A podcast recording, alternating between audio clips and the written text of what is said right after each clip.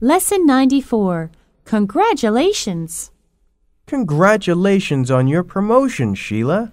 Thanks, but it's nothing. Don't be so humble. Well, in fact, I am a bit proud of myself.